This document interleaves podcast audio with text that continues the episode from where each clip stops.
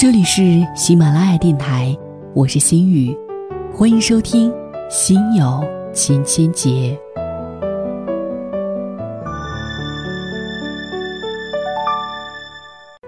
那么今天的话题，我想和大家说一说关于我们的父母爱情。有人说，每一座城市都有一段独特的记忆。我们待在这一座城市当中呀，有可能是因为某一个人，也有可能是因为某一段回忆。有一句话说的特别的浪漫：“择一城终老，嫌一人白首。”我想，就是千千万万个这样的浪漫故事，才酿造了这样的一句特别经典、特别浪漫的话语。那么今天在这里，我又跟大家要带来怎样的故事呢？关于我们的父母爱情，他们的爱情当中，对于你，你有怎样的倾诉想要说给我们的收音机前的听友们听呢？我们的爸爸妈妈好像在年轻的时候，他们的恋爱方式特别的简单，但是现在回味起来，那一种简单，特别的真，特别的美。接下来跟大家带来一篇故事，也希望在这篇故事当中。我们能明白那一句“择一城终老，嫌一人白首”。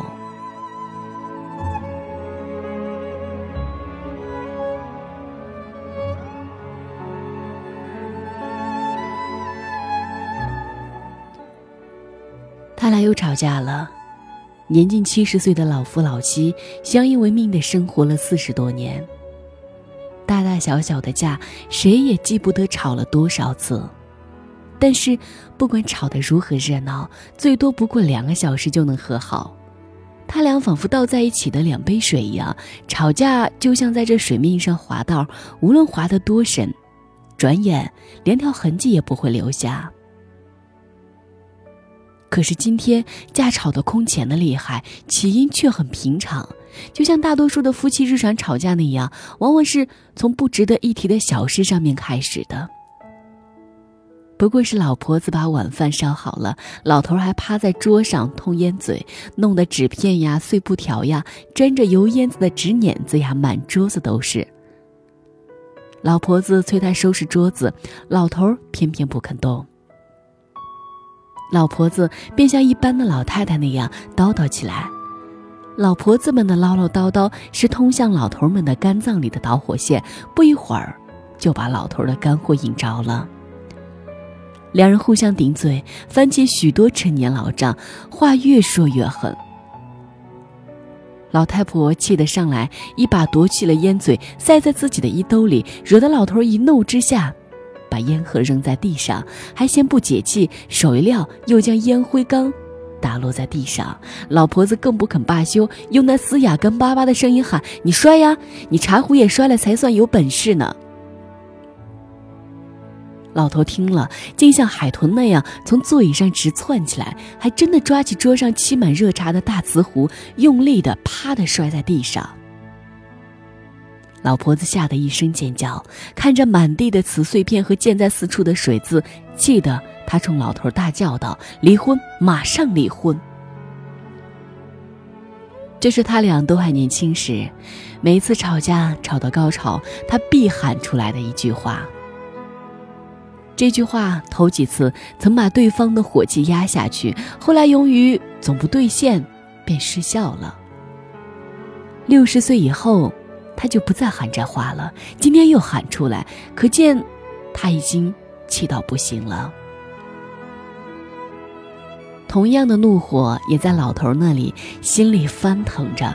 只见他一边像火车喷气那样从嘴里不断的发出声音，一边急速而无目的的在屋子当中转着圈儿。他转了两圈，站住，转过身，又反方向转了两圈，然后冲到门口，猛地拉开门跑出去，还使劲的带上门，好似从此一去就不再回来了。老婆子火气未消，站在原处，面对空空的屋子，还在不住的声骂着他。骂了一阵子，他累了，歪在床上，一种伤心和委屈爬上心头。他想，要不是自己年轻时得了那场病，他会有孩子的。有了孩子，他可以同孩子住去，何必跟着越来越混账的老东西生气呢？可是现在，只得整天和他在一起，伺候他。他想的心里酸不溜秋的，几滴老泪从布满细皱纹的眼眶里溢了出来。过了很长的时间，墙上的挂钟当当的响起来。已经八点钟了，正好过了两个小时。不知道为什么，他们每次吵架过后的两个小时，他的心情就非常准时的发生变化，好像节气一样七九，风动河面的冰就要化开那样。刚刚掀起大波大澜的心情，渐渐的平息了下来，变成浅浅的水纹。离婚，马上离婚。他忽然觉得这话又荒唐又可笑。哪有快七十的老夫妻了还闹离婚的？他不禁扑哧一笑，笑出声来。这一笑，他心里一点褶皱也没了，之前的怒意、埋怨和委屈也都没了。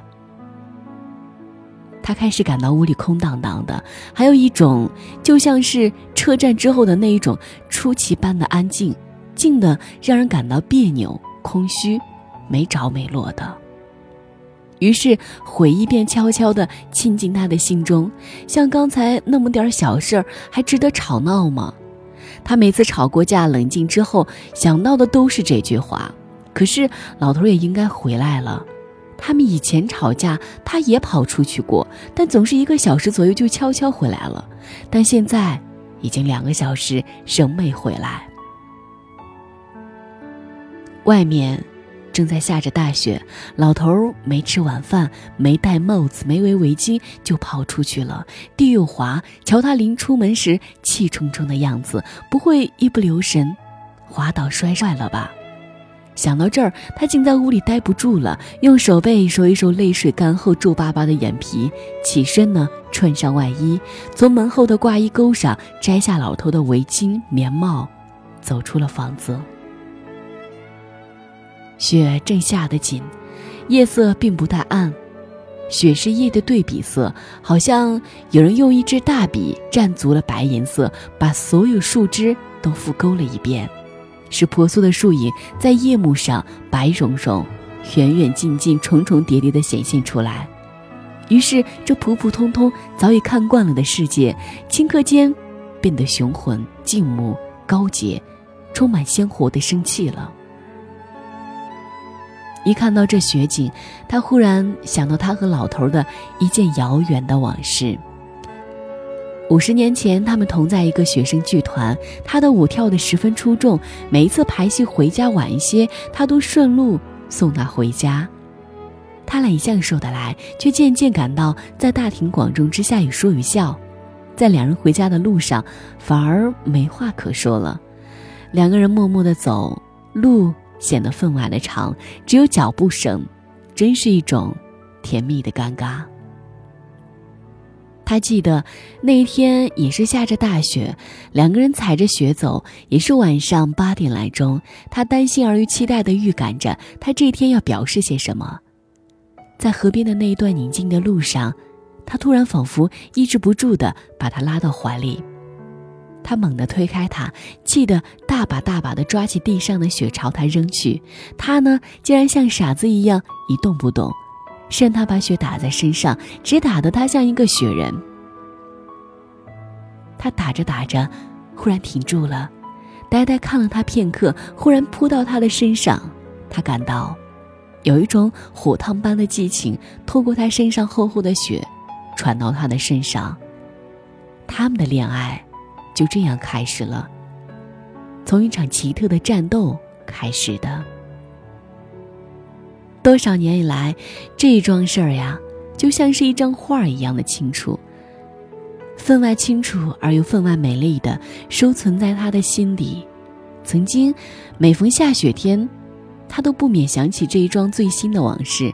年轻的时候，他几乎一见到雪就想到这件事；中年之后，他只是偶然的想到，并对他提起。他听了，总要会意的一笑。随即，两个人都陷入沉默当中，好像在重温旧梦一样。自从他们步入风烛残年，即使下雪天，也很少再想起这一桩事了。但为什么今天他却一下子又跑到眼前，分外新鲜而又有力的撞击着他的心？现在他老了，他那一双曾经蹦蹦跳跳、分外有力的腿，如今僵硬而无力。常年的风湿病使他的膝盖总是往前屈着，雨雪天气里就隐隐作痛。此刻在雪地里，他每一步踩上去都是颤颤巍巍的，每一步抬起头来都十分的奋力。一不小心，他滑倒了。多亏地上的雪是又厚又软，他把手插进雪里，撑住地面，艰难地爬起来。就在这一瞬间，他又想起了另外的一桩往事。那时他俩刚刚结婚，一天晚上去平安影院看卓别林的《摩登时代》，散场出来的时候，外面一片白，雪正在下着。那时他们正陶醉在新婚的快乐里，瞧那风里飞舞的雪花，也好像在给他们助兴。满的白雪就如同他们的心境那样纯净明快。他们走着，又说又笑，接着高兴地跑起来。当他脚下一滑，跌倒在雪地里，他过来伸给他一只手，要拉他起来，他却一打他的手，去，谁要你来拉？可现在，他多么希望。身边有一只手，希望老头在他身边。虽然老头也老而无力了，一只手拉不动他，要一双手才能把他拉起来。那也好，总比孤孤单单一个人好。他想到楼上的邻居李老头，文化大革命初期，老伴儿被折磨死了。尽管有个女儿，婚后还同他住在一起，但平时女儿女婿都上班。家里只剩李老头一人。星期天，女儿女婿带着孩子出去玩，家里依旧剩李老头一人。年轻人和老年人总是有距离的。年轻人应该和年轻人在一起玩，老人得有老人伴儿。真幸运呢，他这么老。还有个老伴儿，四十多年，两人如同形影紧紧相随。尽管老头性子急躁又固执，不大讲卫生，心也不细，却不失为一个正派人，一辈子没做过什么亏心事。在那道德沦丧的岁月里，他也没丢弃自己奉行的做人原则。他还是喜欢老头的性格，真正的男子气派，一副直肠子，不懂得与人记仇记恨。粗线条使他更富有男子气概，他越想，老头似乎就愈加的可爱了。如果他的生活里真丢了老头，会变成什么样子？多少年来，尽管老头夜里如雷一般的鼾声常常把他吵醒，但只要老头在外面出去，身边没有了鼾声，他反而睡不着觉了，仿佛世界空了一大半儿。他在雪地里走了一个多小时，大概快十点钟了。街上已经没有什么人，老头仍然看不见，雪却稀稀拉拉的下小了。他的两脚在雪地里冻得生疼，膝盖更是疼，步子都迈不动了。只有先回去看看老头是否已经回家。他往家里走。快到家的时候，他远远的看见自己家的灯亮着，有两块橘黄色的窗形的光投在屋外的雪地上，他的心砰的一跳，是不是老头回来了？他又想，是他刚才临出门的时候慌慌张张的忘记关灯了，还是老头回来之后打开的灯？走到家门口，他发现有一串清晰的脚印从西边而来。一直拐向他家楼前的台前街里，这是老头的吧？他走到这脚印前，弯下腰仔细看，却怎么也辨不出那是不是老头的脚印。天呀！他想，我真糊涂，跟他生活一辈子，怎么连他的脚印都认不出来呢？他摇摇头，走上台阶，打开楼门。当将要推开屋门的时候，他心里默默地念叨着：“愿我的老头就在屋里。”这心情只有在他五十年前约会的时候才有过。屋门推开了，老头儿正坐在桌前抽烟，地上的瓷片都被扫尽了。炉火显然给老头捅过，呼呼的烧得正旺，顿时有股甜美而温暖的气息，把他冻得发僵的身子一下子紧紧地搂住了。他还看见桌上放着两杯茶，一杯放在老头跟前，一杯放在桌子另一边，自然是斟给他的。老头见他进来，抬起眼看他一下，跟着又温顺地垂下眼皮。在这眼皮一抬一垂之间，闪出了一种羞涩发窘、歉意的目光。这目光给他一种说不出的安慰。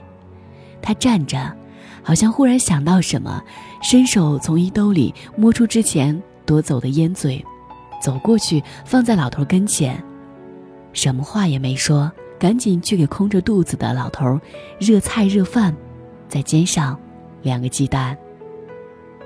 这就是关于父母的爱情，这就是我们的父母爱情。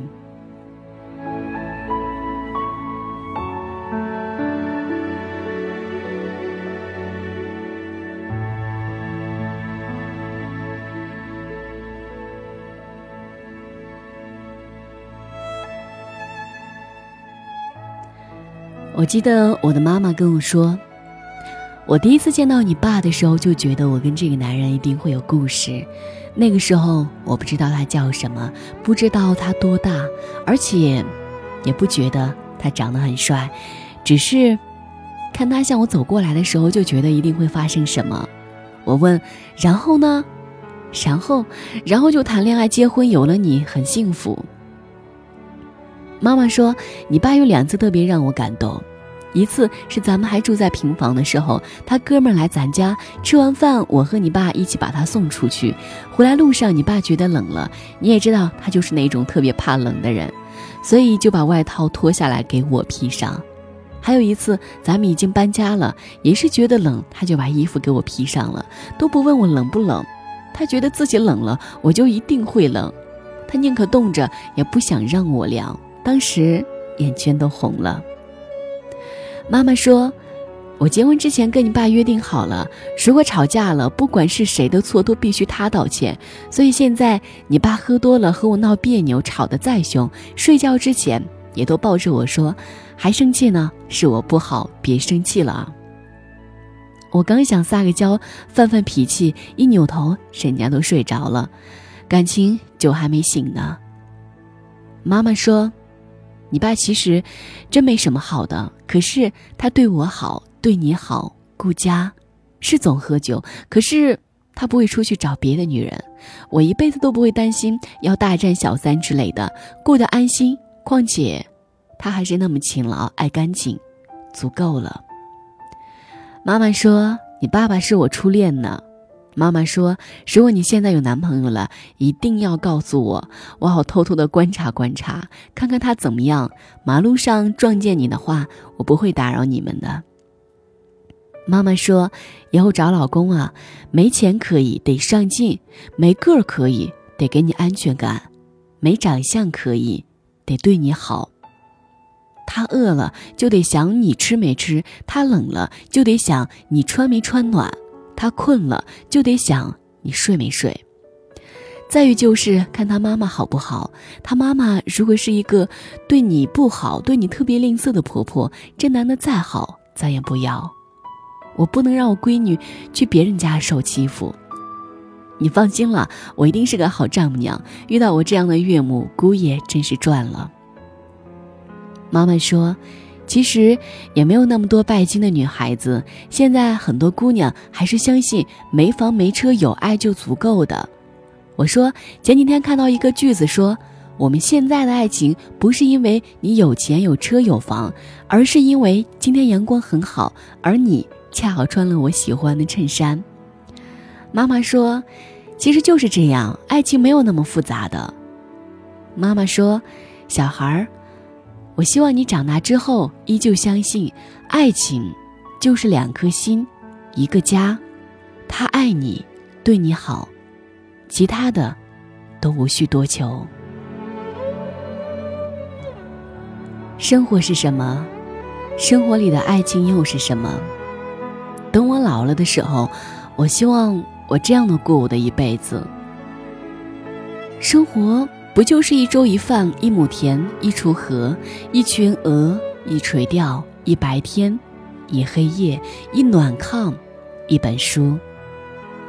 等我老了的时候，养三只五只的狗，七只八只的猫，看它们打架，看它们互掐，有一个很大很大的厨房，很多很多的盘子，它们看着我们吃着。